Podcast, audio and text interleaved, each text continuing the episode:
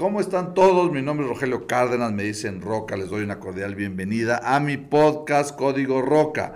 Mi invitado del día de hoy es un mexicano, abogado corporativo y notario que se está especializando o es experto en smart contracts, blockchain, NFTs, todo lo que tiene que ver con estas nuevas tecnologías, metaversos, Web 3, todo lo que tiene que ver con esta nueva tecnología y la nueva ola que estamos viviendo la humanidad como tecnología. Bienvenido. Muchas gracias, Rogelio. Gracias. gracias a ti por venir. Viene desde Veracruz para que vean lo que es las ganas de estar aquí en este podcast tan famoso de Código Roca. Entonces, pues empecemos, ¿no? Adelante. O dime cómo es la dinámica. Adelante. Pues hacemos preguntas, luego platicamos, eh, seguramente nos saldremos por la tangente, luego por acá, luego regresamos. Entonces, a ver, platícame. Tú como notario, eh, ¿Qué tan complejo, cómo ves el tema de los smart contracts? Primero que nada te voy a dar un poco de antecedente de quién soy. Yo soy Carlos Campos, yo soy notario público, pero déjame comentarte que soy tercera generación de notarios en mi familia. Mi padre mi abuelo, eh, mi abuelo que pasa descanse, son notarios. Este, mi esposa y mi suegro son notarios. Entonces mi familia el notariado es, lo llevamos en las venas. Muy bien. ¿Cómo veo la aplicación de los smart contracts en México? El tema de la aplicación de los smart contracts en México tiene que ser o es una aplicación como cualquier otro tipo de contrato. El problema es de que estamos en una industria y en una estigma que existe en el tema legal. Bueno, tú también eres abogado. Los libros que tú llevaste en la facultad y que yo llevé son exactamente los mismos a los que están llevando hoy en el 2022 en las facultades. No ha cambiado, es, una, es una industria o un conocimiento estático. Ok, partiendo de ahí, tenemos que, eh, tenemos que tomar en cuenta que qué es los smart contracts. Hagamos un lado la programación, hagamos un lado eh, blockchain, hagamos un lado Web3. El smart contract es simplemente decirle a un programa, a un código, oye, Carlos y Rogelio se están contratando para comercializar botellas de agua. ¿En qué momento Carlos, que es el proveedor, entregará las botellas de agua? Y Rogelio como, como el cliente va a realizar el pago de las botellas de agua. El ejemplo de las botellas de agua es un ejemplo muy sencillo. Los smart contracts llevan muchas implicaciones para llevarlo al tema fiscal o al tema financiero. Pero vamos al, ejemplo que te digo de las botellas de agua. ¿sí? Lo que hace el smart contract es a través de la blockchain certificar, y no nos vamos a meter en temas más allá de la certificación, cuando estas botellas de agua sean recibidas en el almacén de Rogelio en la tienda, en el dispensario. En ese momento el smart contract a través de la blockchain certifica esa entrega y en base al el emparejamiento que lleva el contrato, libera del wallet de Rogelio la transferencia a Carlos, eliminando obviamente los intermediarios. Pero vámonos más allá. Al día de hoy los notarios públicos hacemos las escrituras de compraventa o de donación o traslativas de dominio donde no solo tenemos que acordar el pacto entre las partes, tenemos que dar fe de la misma, pero después viene la monserga de ir al registro público de la propiedad y los trámites municipales o estatales o inclusive federales para el pago de los impuestos. ¿Por qué no pensar en subir la transmisión de bienes inmuebles a un smart contract, pero que sean otorgados a través de un notario? ¿Sí? Donde el notario, en lugar de tener un protocolo impreso, va a tener un protocolo digital, que no es un PDF digitalizado, es, un, es una configuración y es una programación de un contrato, donde así como se va a dar la, la, transmisión de la propiedad tanto real como jurídica, como inclusive fiscal, que son los efectos que genera la transmisión en un contrato en el mundo análogo, además lo subamos y subamos al gobierno, los estados y de los municipios y la federación e inmediatamente a cada quien se le entregan sus impuestos, eliminando el intermediario, que es el, en este caso la retención que hace uno notario para entregar los impuestos.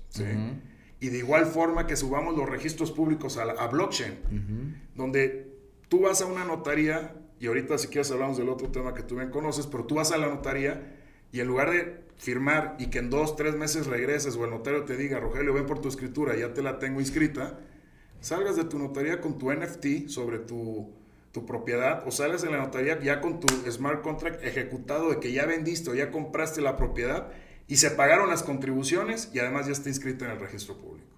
Eso yo creo que es la aplicación más práctica que se le puede dar a los smart contracts el día de hoy en el tráfico inmobiliario en México. Ok, a ver, entonces, para, para, sí te entendí porque soy abogado, pero para nuestra audiencia que no son tan, tan, tan, tan, tan específicos, lo que quieres decir es, tú y yo fumamos, firmamos un smart contract. Así El es. smart contract es código. Así ¿no? es. Pero yo deposito la cantidad que voy a pagar del bien en una wallet. Así es. Y como es código, está ligada al smart contract. Así es. Y entonces cuando tú dices, sí, ya me entregó los bienes, se ejecuta esa... Así es. Ok. Pero ahí es donde lo que yo menciono que debe de seguir y, debe, y es donde nos debemos de subir los notarios públicos. Que esa certificación o ese puente del mundo análogo con el mundo digital tiene que seguir siendo el notario público. ¿Y quién tiene por excelencia la fe pública eh, vestida por el Estado? El notario público. Claro. ¿sí? Bien dicen que de- del notario, del- de, un doctor y del sacerdote nunca te separes. ¿sí? Entonces, que el notario público, que es una institución de 522 años al día de hoy en, en México, se revolucione y sea ese ente certificador de esos smart contracts que además, quítale lo de smart, sigue siendo un contrato que lleva derechos y obligaciones. Para cada acción hay una reacción o hay consecuencias a falta de una, de una no reacción. ¿sí? Que en ese smart contract, como bien lo mencionamos, yo te compro tu coche o te compro tu casa. Como lo podemos hacer el día de hoy en cualquier plataforma de, de open source que hay en la nube, lo hagamos a través de una plataforma que tiene además este investido de fe pública, que es el que certifica y sea el puente del mundo análogo con el mundo digital. Ok. ¿sí?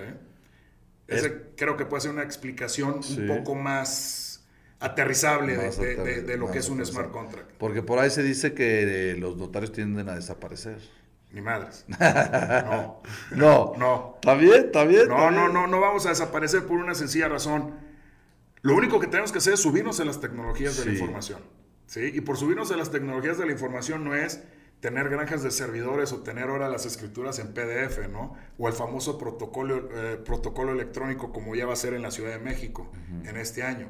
Sino es realmente que el notario se vuelve un ente certificador autorizado por la Secretaría de Economía en términos de la norma, ciento, eh, norma oficial mexicana 151, que para no aburrirlos luego hablaremos de la misma norma, donde básicamente te faculta que por ser ente certificador, tú puedes certificar del mundo análogo al mundo digital que Rogelio Roca es la misma persona aquí que tengo de frente como su avatar o su identidad en la nube.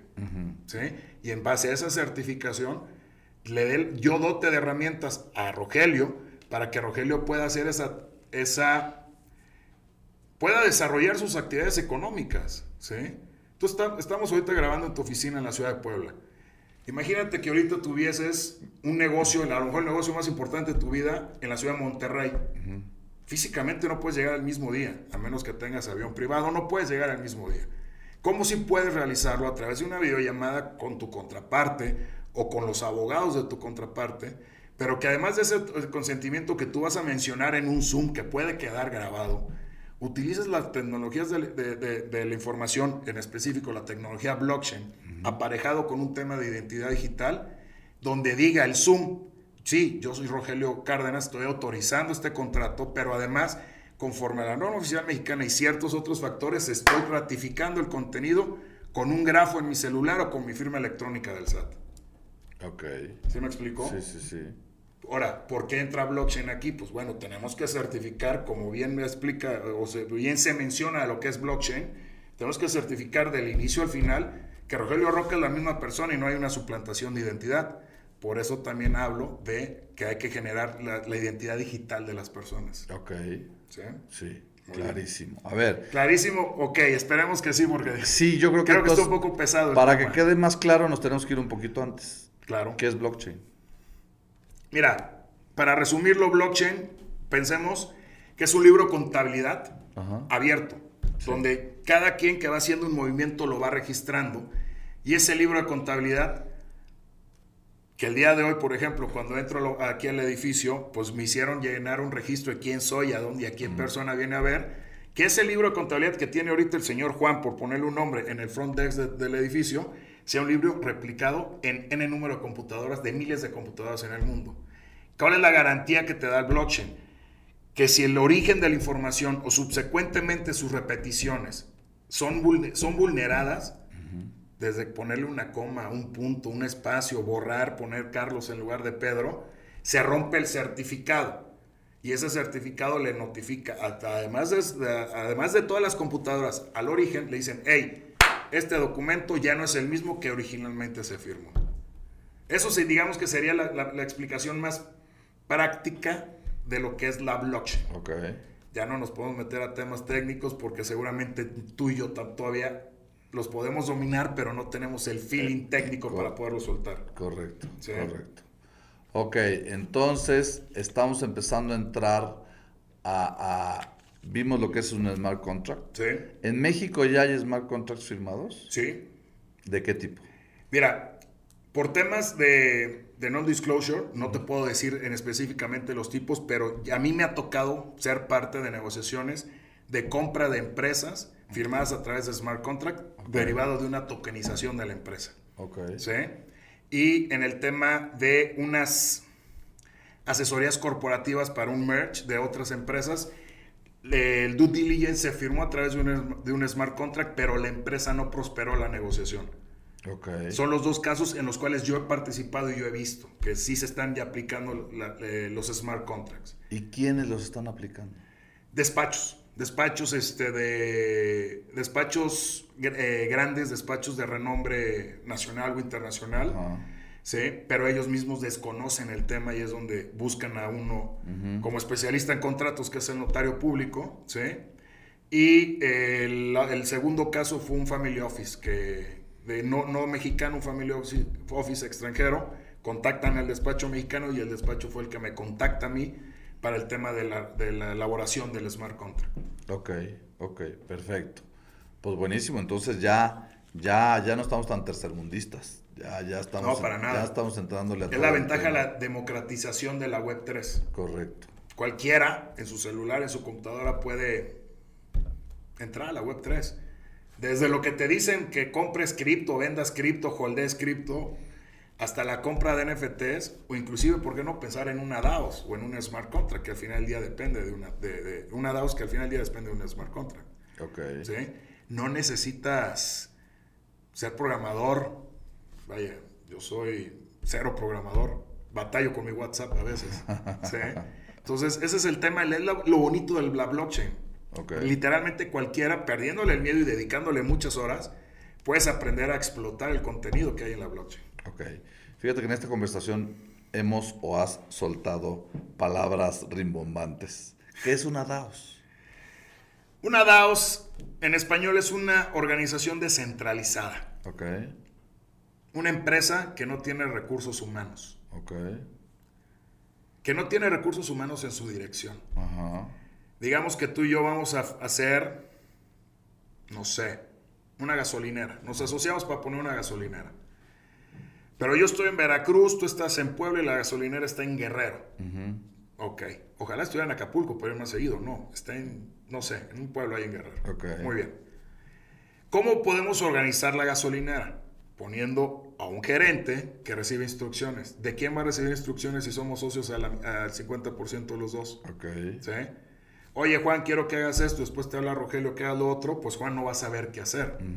¿Qué es lo que hace una DAOS? A través de un smart contract Carlos y Rogelio desde un inicio le dicen al smart contract cuáles son las instrucciones que tiene que soltar a la organización y en qué momentos soltarlas. Ok. Y Juan va a recibir las instrucciones por correo electrónico de una DAO, de un smart contract.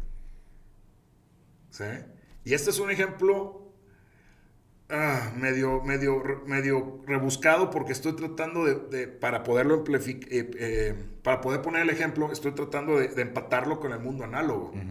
Pero realmente el ADAOS es el, control de la organización central. No necesitas recurso humano más que el operativo, pero no el gerencial, el, direccional de la empresa. Ok. ¿Sí? no sé, estamos a lo mejor hablando de la, cuando vimos las películas, las primeras de Matrix, ¿no? O, sea, o estamos empezando a ver este de lo que vimos en el cine hace 15, 20 años, ¿no? Que una organización central la que gobernaba la humanidad. Pues veamos futuristas, pero eso es una DAOS. Ok. ¿Sí? Ok. No te veo muy convencido. No, no, no, no, no, sí, sí, sí, sí. Está súper interesante. El chiste es ver cómo poderlo explicar un poco con manzanas. Por eso mencioné el ejemplo de la gasolinera, De la gasolinera. pero realmente una DAOS es quita todos los intermediarios. Ok. ¿sí? Es un backbone informativo, sin tener fierros, es un smart contract que le dice a cada quien qué es lo que debe hacer, cuándo debe hacerlo. Y eso es todo. Perfecto. A ver, para entenderlo bien, lo voy a decir con palabras, con palabras. eh, es como, como dices, como las guerras de las galaxias, ¿no? Entonces, el smart contract está conectado a la blockchain, está conectado a la red. Así es. Y tiene instrucciones de en qué momentos y en qué tiempo eh, ejecutar ciertas acciones. Así es. La DAOS es la empresa que se hace A través de un smart a contract. través de un smart contract que se firme entre las dos partes para no tener al gerente que esté diciendo esto, sino ya establecimos los lineamientos de cómo debe de Claro, funcionar el negocio claro. y como está ligado con código, con el smart contract y con la blockchain y con las wallets, apps, se ejecutan las, las instrucciones. Así es. ¿Cómo se llamaba el de las guerras de la galaxia? El imperio, ¿no? El imperio, el Entonces- imperio con del mal, ¿no? Pero, pero los jefes, los jefes. sí, sí. Era, entonces la DAOS es como el imperio que Mira, te voy a dar otro ejemplo de DAOs. Ajá. A lo mejor ya vámonos a un nivel más complicado. Ok. Digamos que tenemos tú y yo una empresa de e-commerce, Ok. la que tú quieras. La montamos en cualquier marketplace, Amazon, Shopify, el que tú gustes.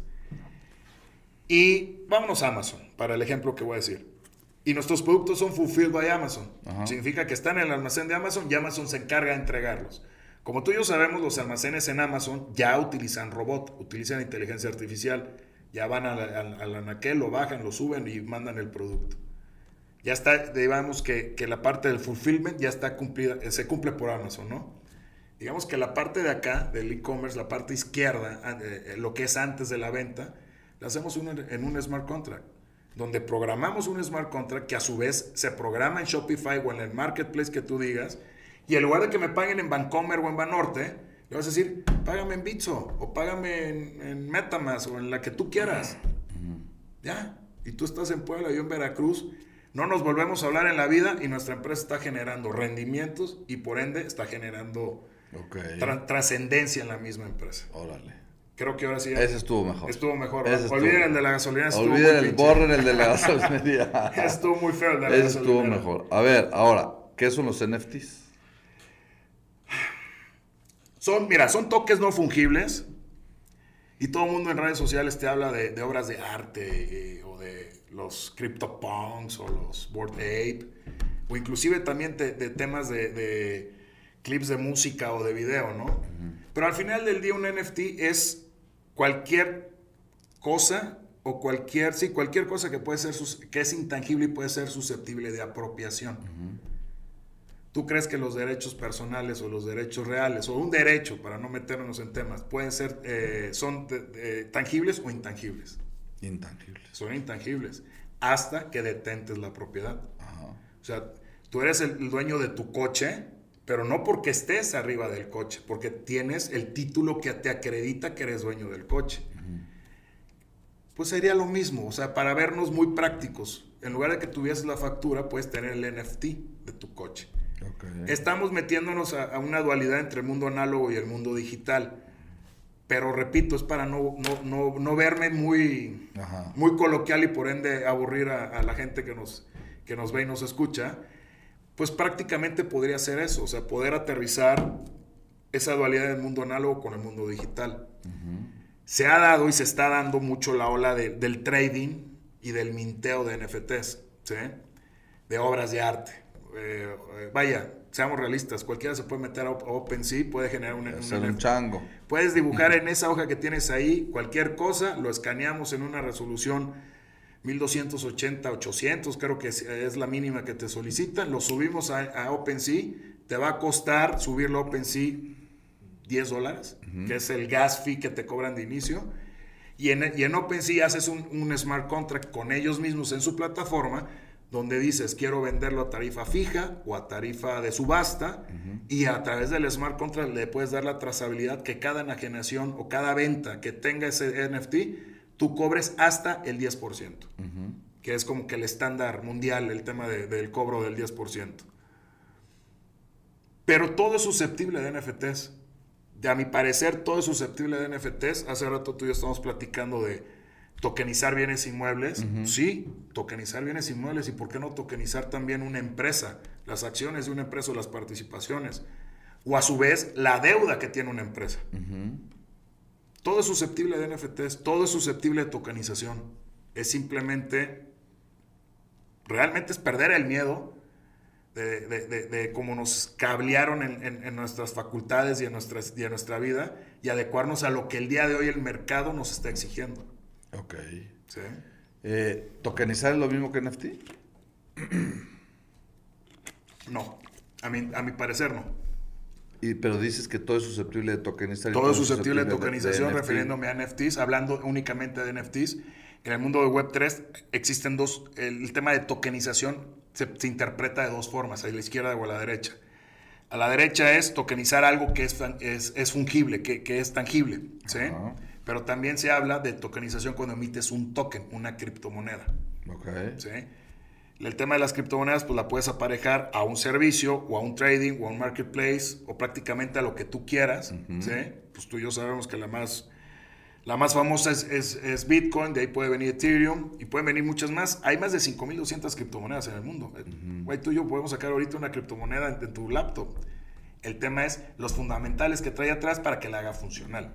Eso también se maneja como token en el mundo el mundo web 3. ¿Por qué como token? Porque no es de que tengas una moneda en la bolsa que represente un Bitcoin. Lo mismo es el tema de los NFTs. No es de que traigas la USB en tu bolsa que represente el hash o el certificado de la propiedad de ese, de ese NFT. Ok. ¿Sí? Ok. Ahí regresamos a lo que hablaba al principio, identidad digital. En la Facultad de Derecho nos enseñan que la propiedad, o la, sí, la propiedad es una bolsa digamos una bolsa de plástico de cualquier supermercado, ¿no? Donde tú vas echando y vas sacando cosas. Lo mismo es una identidad digital, nada más que no, no, es físico. Está en la nube, está en la blockchain, está en la web 3, donde vas a ir subiendo documentos, vas a ir subiendo activos que pueden ser tus tokens o tus, o tus criptos y vas a ir sacando en base a la ejecución de smart contracts o simplemente el tradeo que tú le des a esa, a, esa a, esos activos o a esos tokens. ¿sí? Entonces, Ok. Entonces, pero ahorita el tema de los NFTs la empezaron como tema de arte. Sí, porque es la forma más fácil de, visualizarlo. De visualizarlo. Sí. Y en un futuro muy cercano ya van a ser como las facturas, como, como estás comentando, de, Ya lo son en algunos casos. O sea, es que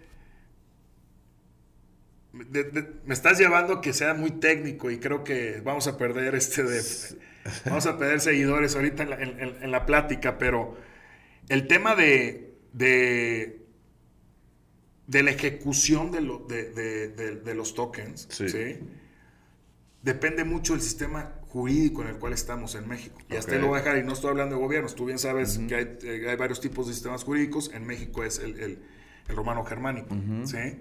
El tema anglosajón, que es el, norte de, Europa y Estados Unidos, porque es más de, costumbres, es más este, de interpretativo, evoluciona más rápido. Y eso es lo que hace que en esos lugares el tema de cripto y, de, NFTs esté mucho más evolucionado que en el resto del mundo. Ok. ¿Sí? Ok. Perfecto.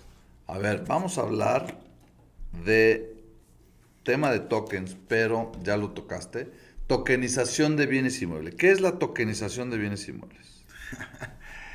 Digamos, coloquialmente una tokenización, o vamos a tratar de aterrizarlo primero en el mundo análogo, una tokenización de bienes inmuebles sería emitir certificados de participación o, emitir una copropiedad sobre un bien inmueble. Ok. ¿Sí? Una escritura de copropiedad sobre un edificio, una casa, un terreno. Sí. La tokenización de ese bien inmueble es que a través de, un smart contract en la web 3 te puede emitir el token de ese bien inmueble. Sí. ¿Qué es la ventaja que sea a través del token de, un bien inmueble?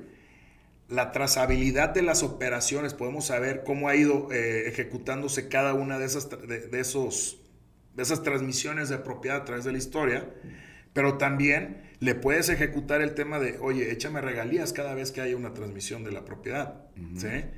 Además de, bueno, temas fiscales que no creo que sea el lugar ni el momento para hablar de ello, ¿no? ¿Sí? O sea, ventajas. Sí, claro. Ventajas. Claro.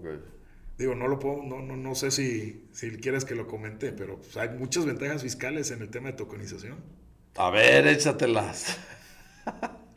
pues ya estamos aquí. Mira, nadie nos está viendo, nadie nos está escuchando. Claro. No hay bronca. Claro. Mira, digamos que tú tienes tu wallet. Sí. En cualquier, que ya tienes en cualquier este de proveedor o plataforma que utilices.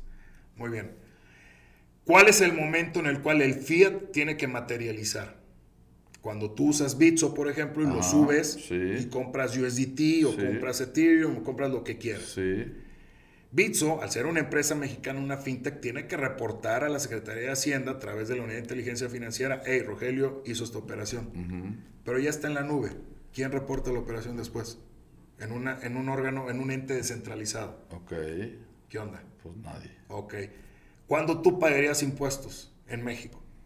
Cuando quiera Fiat. Cuando quieras bajar ese cripto a Fiat. A Fiat. Paga el 20% conforme a la ley de impuesto sobre la renta. Ok. Creo que se está dando, como sucede ya en Venezuela o en Argentina, economía paralela en México.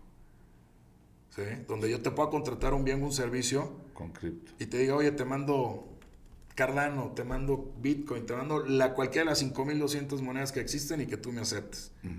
Tú bien sabes, porque eres un poseedor de un wallet, la facilidad que es poder transmitir eh, cripto de un segundo a otro. Sí, sí, sí, claro. O sea, literal, ya está en el otro wallet, sin intermediarios y sin pagar nada más que el gas fee que te cobre el proveedor sí. o, el, o, el, dueño de la plataforma que utilices. ¿En qué momento se entera la Secretaría de Hacienda del pago? No.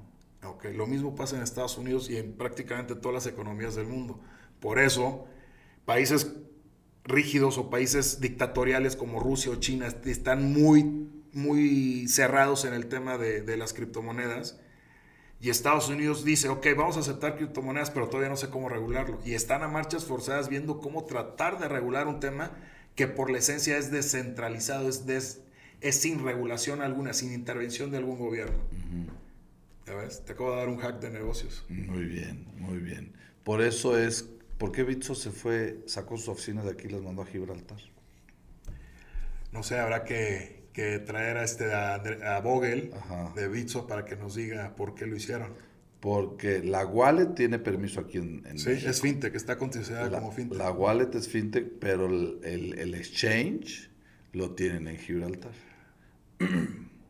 Pues mira, podría ser aplicando un símil de crypto.com, por ejemplo. ¿Sabes tú que crypto.com es uno de tantos wallets que, que existe de cripto? Sí pero ellos te dan una tarjeta de débito o de crédito respaldada por Visa. Ok. ¿Sí? Tú traes tu tarjeta en, en, en, tu cartera, tú puedes llegar para un restaurante, el consumo que sido en, pesos. Tú, tú, pasas tu tarjeta y tú en la aplicación dices con qué criptomoneda le quieres pagar al restaurante. Okay. Y crypto.com, eh, crypto que es una empresa de Hong Kong que también tiene eh, su, su, matriz operativa o su domicilio fiscal, vamos a llamarlo así, está en Luxemburgo, Ajá. y Luxemburgo es un paraíso fiscal en, en, en, Europa, le paga al restaurante. El restaurante va a recibir, recibir efectivo a través de usar claro. la plataforma de pago de Visa. No es una operación que no pague impuestos del 20% por bajar el fiat, el cripto a fiat. Uh -huh. El restaurante paga su ingreso normal en base a su facturación. Okay. Y tú como, como pagador, ¿en qué momento pagas el impuesto? Sí, ¿no? Tu dinero está en cripto, coloquialmente en la nube, en, en, servidores, en, no sé, en Luxemburgo. ¿sí? Porque en Luxemburgo tiene crypto.com su, su, okay. su, domicilio fiscal, aunque sus operaciones están en Hong Kong. Ok. ¿Sí? ¿Como Bitso? Sí. Bitso ya se fue a Gibraltar, aunque sus operaciones están en México, Latinoamérica. Órale, qué interesante. A ver, para los que no saben, fiat es dinero. Así es, el dinero, dinero, que traen en su cartera. El dinero físico, las monedas, en el ambiente cripto se le llama fiat. Así para, es. para, lo que, para, los que no sepan, ya, ya quitaron la cara de guata aquí los, los, que, nos están, los que nos están ayudando. Eh, ¿Por qué? ¿Qué opinas del Salvador?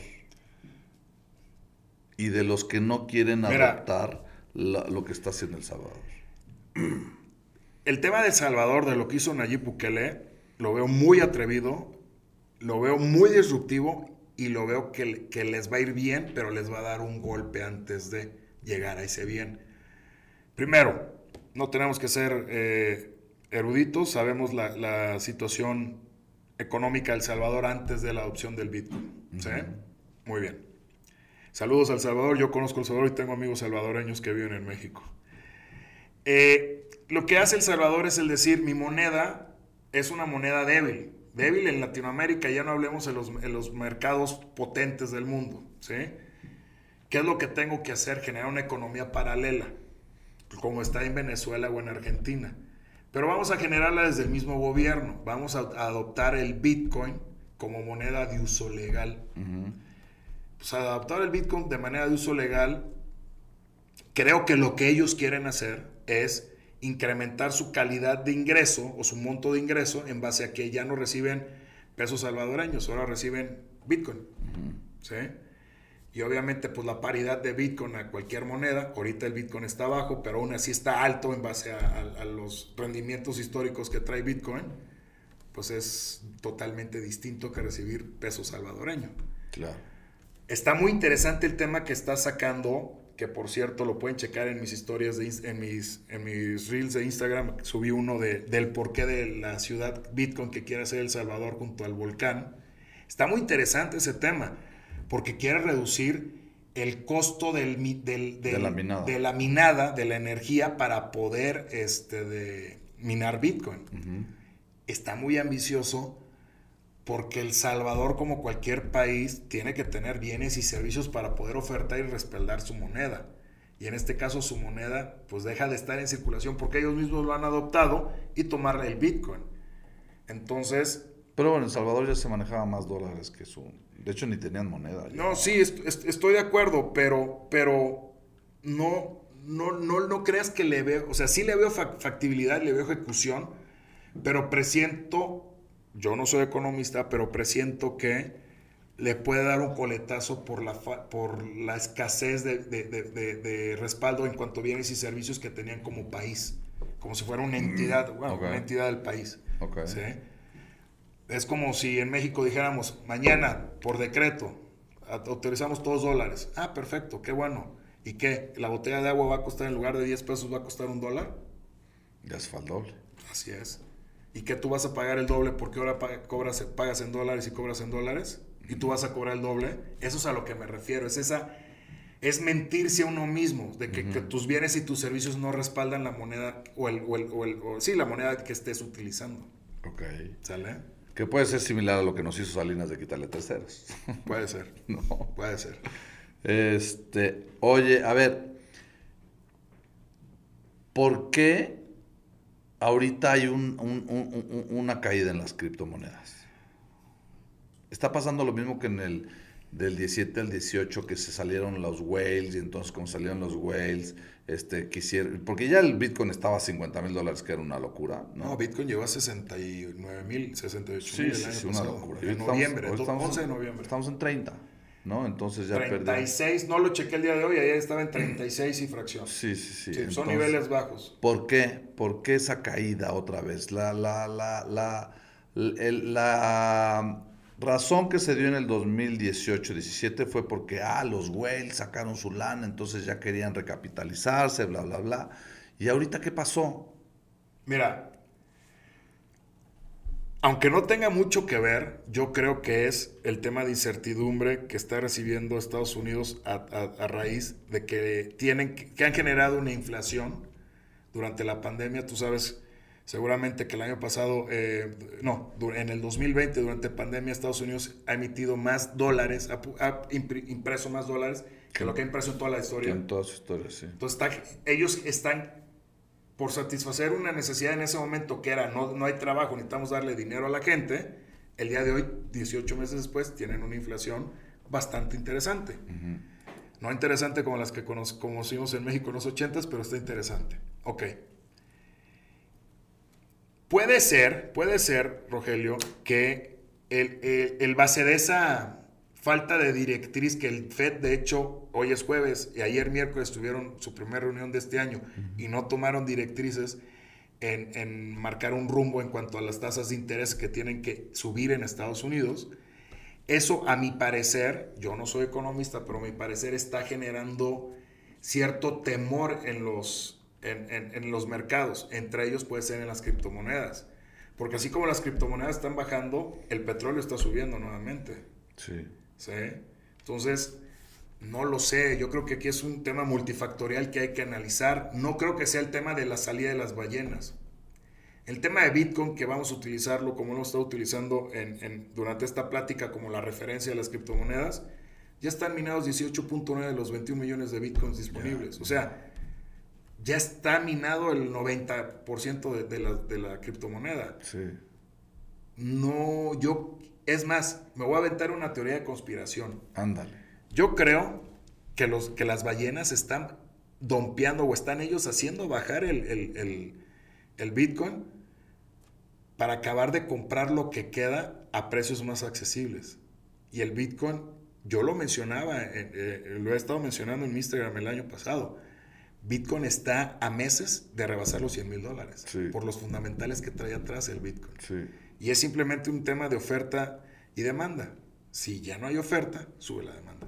Claro. ¿sí? Sí, sí, está Entonces, cañón. digo, si queremos así hacer teorías de conspiración, esta está interesante. ¿Y qué le recomiendas a los chavos? Que compren, que compren criptomonedas, que compren Bitcoin. Mira, Bitcoin es muy caro.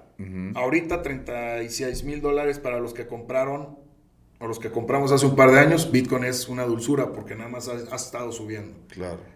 Pero si ahorita quieres comprar Bitcoin en 36 para que en cuatro meses suba a 50, vas a ganar. Pero tu spread es mucho menor a- a- al mío que cuando yo compré en 1200 dólares.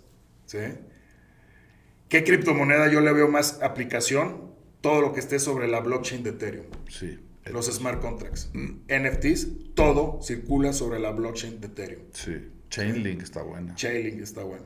Pero sigue, sí, yo sigo apostando al Ethereum. Yo sigo apostando al Ethereum. Ok. O sea, Ethereum en un momento va a superar a Bitcoin. Sí, Por supuesto. En los próximos 8 años, 10 años a lo mejor va, va a ser el flip, lo va a brincar. Lo va, a brin- lo va a brincar. Porque Bitcoin nada más es una moneda. Y Ethereum es la moneda que man- el Ether es la moneda que mantiene a la plataforma de Ethereum. Es la moneda con la cual puedes programar alrededor de esa moneda. Claro. Y Bitcoin es un tema mercantil De transacción Sí, de cambio como sí. lo es el peso o el dólar. Sí, sí, sí. Nada más que es intangible. Claro.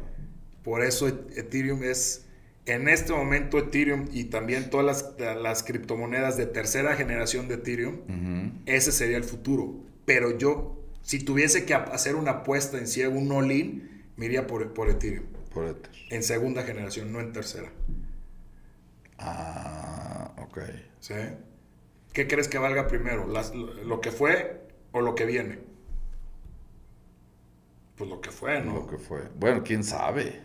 Porque también lo que fue, el Ether ahorita es muy caro. Entonces, no, por ahorita eso. está barato. ahorita No, está no, no, no, no, no. eh, eh, eh, eh, las transacciones con Ether.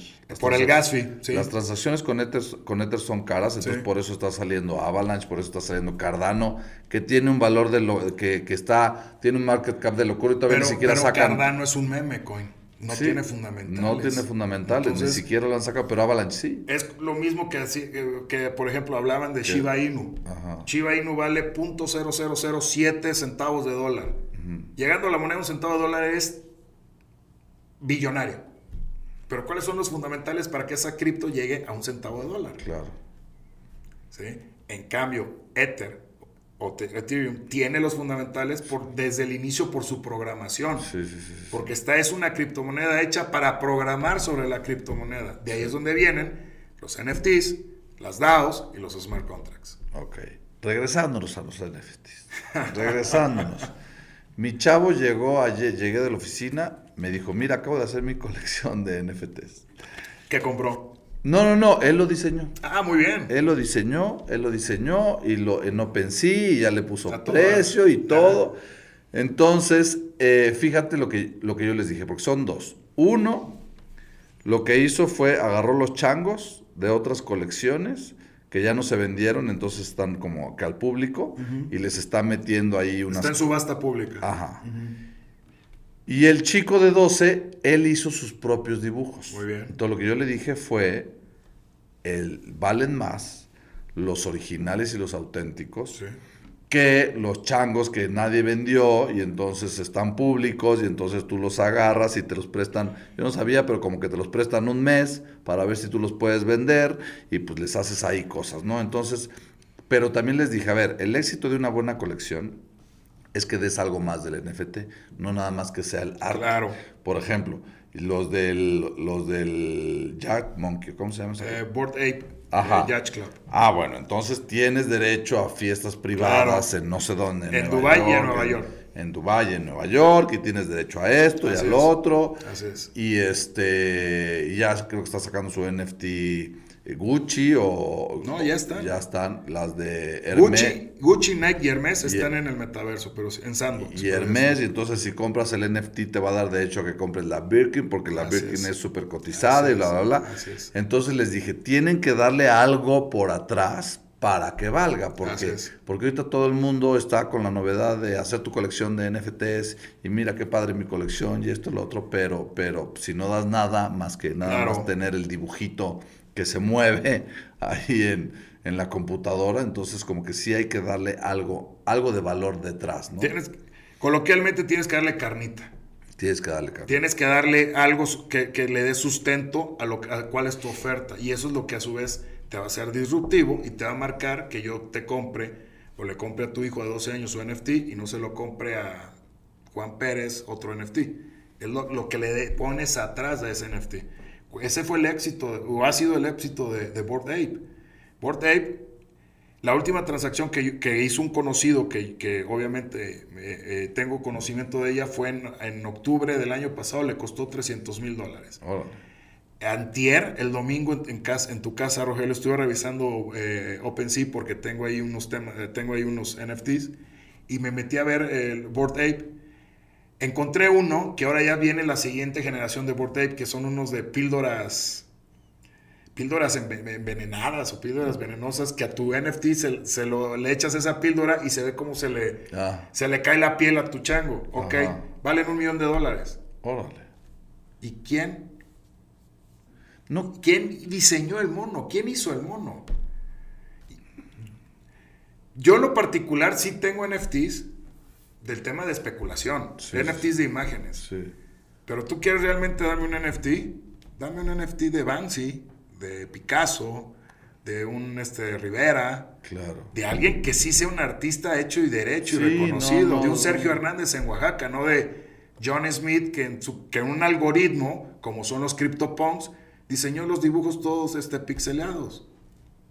¿Sí?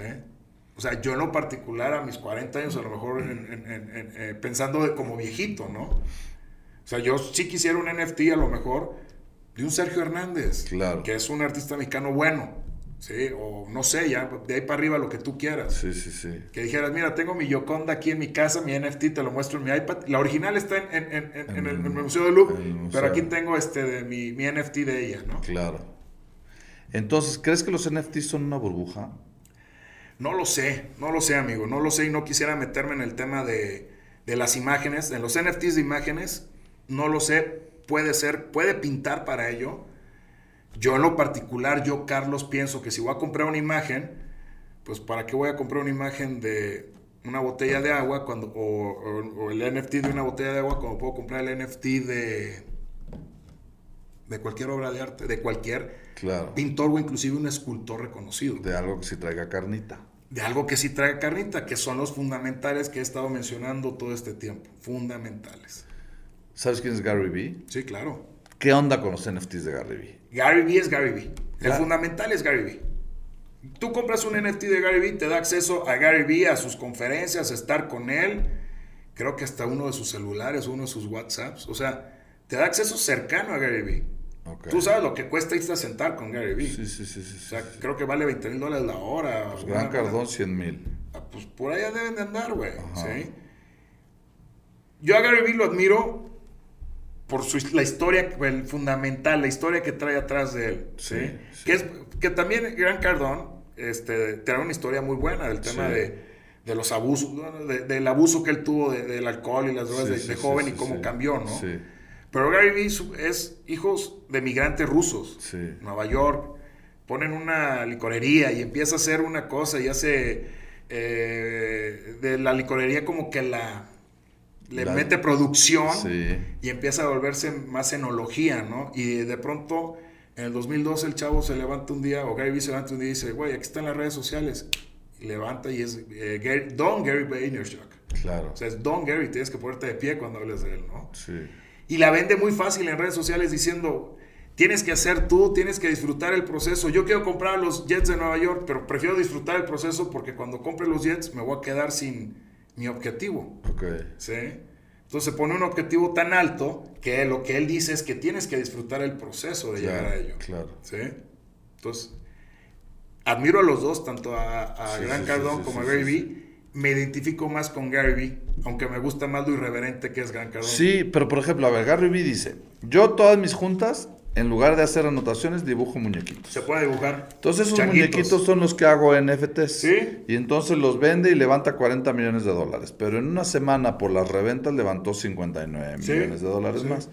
Y entonces, ¿qué te da? Ah, pues si tienes NFT, tienes acceso a mi Inner Circle, tienes acceso a, mi, A mi WhatsApp. a mi WhatsApp, Así a es. mi conferencia. Y si se muere es. Gary Vee, entonces los que pagaron 50 mil dólares por un Regreso en lo mismo. muñeco ¿Por qué- horroroso, por porque están horrorosos los muñecos, son de niño chiquito. Sí, mi hijo de, de seis años dibuja, Dibuja mejor. mejor, claro. Pero regresa, es lo que te me- mencionaba, el fundamental que trae atrás. Gary Vee es tan grande como marca que hace que le compres literal un dibujo de un niño de 6 años para poder tener acceso a él. Ok. Pero prefiero comprar un NFT de esos para pertenecer al Inner eh, Circle de Gary Vee Sí. que comprar un CryptoPunk que lo diseña un algoritmo de una computadora o un Board Ape que no sé quién lo diseñe, pero no es nadie, no me da más allá que Sí. ir a una fiesta a Dubai o a Nueva York. Por eso fuera. es- esos son una burbuja. O sea, el último que me enteré, Logan Paul vendió un- o compró un CryptoPunk en 500 mil dólares. Dices, güey.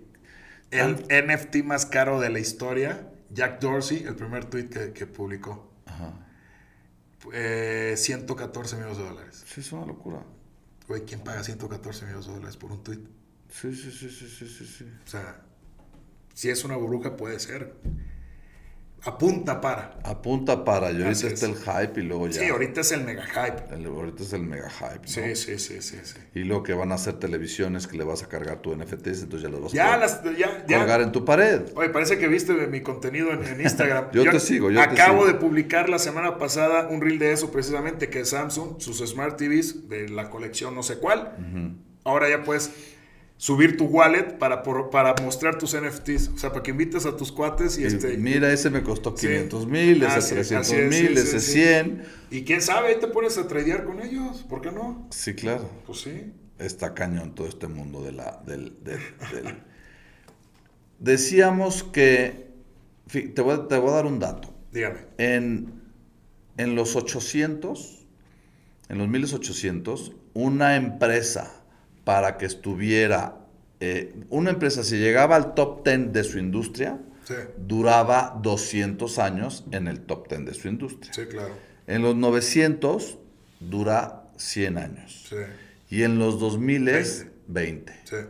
Entonces, estamos caminando, o sea, si, si dejas de innovar, como lo que le pasó a Blockbuster, como lo que le, le pasó a Kodak, que bueno, Kodak ya traía mucho tiempo, pero hay muchos ejemplos, ¿no?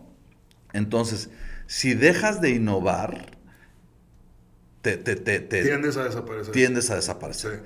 ¿Qué opinas de esto del metaverso? De, que no es de Facebook, No, no, no es de Facebook. Facebook, con una jugada maestra, se hizo de una empresa que se llamaba Meta.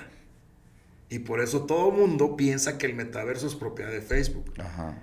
Pero ellos, es más, no sé qué haya tenido Meta, pero seguro te he puesto que lo compró Mark Zuckerberg por el nombre, güey. Bueno. Metaverso. Oculus los compró hace ocho años y no sabían qué hacer con ellos ya. Y ahorita, pues por ahí vas a ver el metaverso. Sí, claro, claro. Bueno, por ahí lo ves, pero también ya hay los cases que te venden para el iPhone o para cualquier smartphone que se vuelve tu acceso al metaverso. sí, sí. sí. ¿Qué opino del metaverso? Que hay que investigarlo, porque marcas como Nike ya pauta, ya tiene publicidad en el metaverso. Ok. ¿sí? Gucci a, raíz de los NFTs que te venden para poder dis- eh, vestir tu avatar que esté en el metaverso. Qué locura. O sea, en lugar de ir a comprarte una playera, compras el NFT de la playera para que un mono que tú diseñaste Traigas. la use en el metaverso. Sí, sí, sí, sí, sí, sí, sí. Lo mismo con Nike. Oye, estaría padre ser la primera notaría pública en el metaverso. Estaría cool, estaría cool. Compra, tienes que comprar tú en este. Tengo que comprar mi paso de tierra en, la, tu en- pedazo en- de en- tierra en Sandbox. en Sandbox. Así es. Fíjate que yo traigo, traigo eh, temas encontrados con el, tem- con, el, con el metaverso. Uno, México es el país número uno en obesidad infantil. Sí. El metaverso es quédate en tu, en tu cama, en Sí. tu sofá, ponte Sí. tus lentes Sí. y salte a jugar al parque con tus amigos en el metaverso. Entonces, súper en contra estoy ahí, súper en contra. Estoy a favor en el tema de, ah, oye, necesito tener una, eh, una junta de la oficina. Entonces, si ahorita estamos en home office, te metes al metaverso ¿Cómo y te entonces... metes en Zoom? eh, te me- ajá, o te metes en Zoom, pero ahí los ves y, y el avatar Interactúas en 3D. interactúas en, en es. 3D, ¿no? Pero pues es lo mismo que Zoom. Entonces, como que todavía no encuentro, va, seguramente va a tener beneficios, pero también va a tener cosas en contra. O sea, ahorita el metaverso es, ya no salgas a jugar al parque con tus amigos, ya no hagas ejercicio y póntelo a Deja hacerlo en- tú no hagas ejercicio, en tu Rogelio. cuarto. Deja tú no hagas ejercicio. Vamos a generar, vamos a crear generaciones de introvertidos, Sí. de gente no social, pero que van a ser players en el metaverso, que van a ser, que van a estar más preocupados por su avatar en el Sí, metaverso, sí, que como se vea, que como estén vestidos, la casa que tengan, o los NFT que tengan, porque ahí los vas a mostrar, que el escuincle o la persona que sea en el mundo real. El tema del metaverso, sí, es, es un arma de dos filos. Sí. Es un arma de dos filos. Como uno como empresario está a todo dar, porque tienes que ver y decir, "Te- no sé cómo tengo que estar ahí. Sí. Pero como padre de familia, dices, Sí, güey, está ¿qué cañón, onda? Está cañón. ¿Qué onda? Está cañón. Sí, Ahorita claro. el de 12 que tengo quiere de cumpleaños los Oculus, pero el de 14 ese sí quiere unos palos de golf nuevos. O sea, como que hay un, si bien los dos son chavitos y los dos son centennials, Sí. pero esos dos años de diferencia, el de 12 prefiere estar metido en su cuarto y el otro sí prefiere estar haciendo ejercicio. Mi hijo, el, eh, Carlos, el mayor, tiene seis. Él está super hype con, con Roblox. Ah, sí. Bueno, el otro día llegó con su iPad a decirme, papá, quiero que me compres este curso para programar en Roblox. Ándale. En ese momento dije, no, ¿por qué? Pero después ya analizando le dije, güey, ¿por qué no? Te dijo programa. Fíjate, fíjate lo O sea, padre. ¿por qué no? Ya Te después di- dije, ¿por qué no? Y empecé a hacer números y chichín, pero ¿por qué no, güey? Claro, te dijo, Sí. cómprame este curso para programar en Roblox en lugar de decirme, cómprame este skin de, de Fortnite. Ah, no, no, es una no, jalada, no, ¿no? Y que déjame decirte que mi esposa y yo le tenemos restringido a Carlos el, el uso del iPad, es dos horas al día, nada más, Claro, nada más, claro. porque si no voy a tener hijo zombie. Sí, Voy a tener un hijo preocupado por, por, por el metaverso, porque Roblox es un metaverso, ¿sí? Que, en lugar de, que en lugar de estar este de que en lugar de estar en, eh, preocupado en el mundo real. claro. Sí. Oye, la verdad, muy interesante, ya estamos por terminar. Tengo nada más dos preguntas que hacer. Dime, amigo, ¿Qué prefieres, mentor o maestría? mentor. ¡Ah! 21-0. Bien, bien. A todos mis invitados les he preguntado y, y vamos ahorita 21 21-0 Muy bien. con mentor. Yo también prefiero 100% mentor. Sí. Otra, si pudieras escribir tu epitafio, ¿qué diría? Y hace aquí un abogado transdisruptivo que vino a revolucionar un- una industria de 520 años. La, la de la notaría. Así es. ¿Lleva 520? En México lleva 522. El primer acta notarial, bueno, no en México, en América lleva 522 años. El primer acta notarial se dio cuando Hernán Cortés llega a América. Ellos llevaban escribanos, que es el antecedente del notario público, y a correr acta. El día tal, el día domingo, que era un día, un, un día domingo de eh, de ahí es donde viene Santo Domingo. Ok. Llego a la, una isla tal que por ser domingo eh, santo digo que la isla se llama Santo Domingo. Órale, Sí. órale, qué cool, Sí. qué cool. A ver, ahora dinos, ¿cuál es tu código del éxito? Es decir, tu código roca. Muy bien. ¿Cómo qué en específico? ¿Qué hiciste para llegar hasta donde estás? Como yo te platicaba fuera de micrófonos, soy tercera generación de notarios. Hasta el 2020, marzo, yo estaba muy cómodo siendo el nieto y el hijo del notario, que también era notario, sentado a, vengan a mí, yo firmo y con mucho gusto platicamos. La pandemia me saca de quicio. Entre el encierro, no ver a la gente y todo me saca de quicio. Me pongo a estudiar. Pero voy a ponerme a estudiar mi materia, me pongo a investigar y decir, presiento que aquí viene algo, hay que ver qué más hacemos. Descubro, descubro blockchain, descubro cripto y bueno, ya soy estoy enamorado de la blockchain. Te volviste loco. Así es. Perfecto. Pero ¿cuál es, a partir de ese momento, cuál fue, cuál ha sido mi, mi, mi, drive, lo que me ha estado llevando a, a, a, poder lograr las cosas que ni siquiera estoy cerca de donde yo quiero estar? ¿sí? Primero fue que el algoritmo de Facebook me aventó al que hoy es mi mentor, que le agradezco haberlo conocido porque fue el que me saca, el que me acaba de incomodar y me saca de mi zona de confort. ¿Quién es? Carlos Muñoz. Sí, pero el segundo es el tema de de que como yo a mis 30 y en ese momento 37 y medio, 38 años estaba muy cómodo, no había dejado de nutrirme, creo que, te, perdón la expresión, había dejado de estudiar el día que salí de la facultad. Ok. Y fue el momento que me puse a documentar, conocí quién es Gary Vee, Grant Cardone, Tim Ferriss, todo el mundo, y empiezas a, ah, este me gusta por acá, esto me gusta por este tema, este no tanto, y empiezas a documentarte, y es donde te revienta la cabeza y dices, somos un granito de arena en una playa. Sí, está cañón. Sí. Perfecto. Pues muchísimas gracias por estar aquí, la verdad.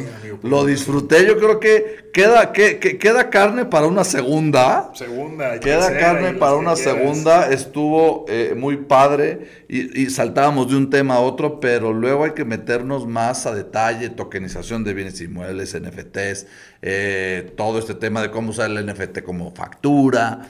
Entonces está muy cool y luego que nos des todos esos temas fiscales, esos consejos fiscales. Pero muchas gracias por estar aquí y nos vemos en Spotify, Código Rock y todas las plataformas de podcast. Muchísimas gracias. Gracias a ti. Hasta luego. Hasta luego, gracias. Bye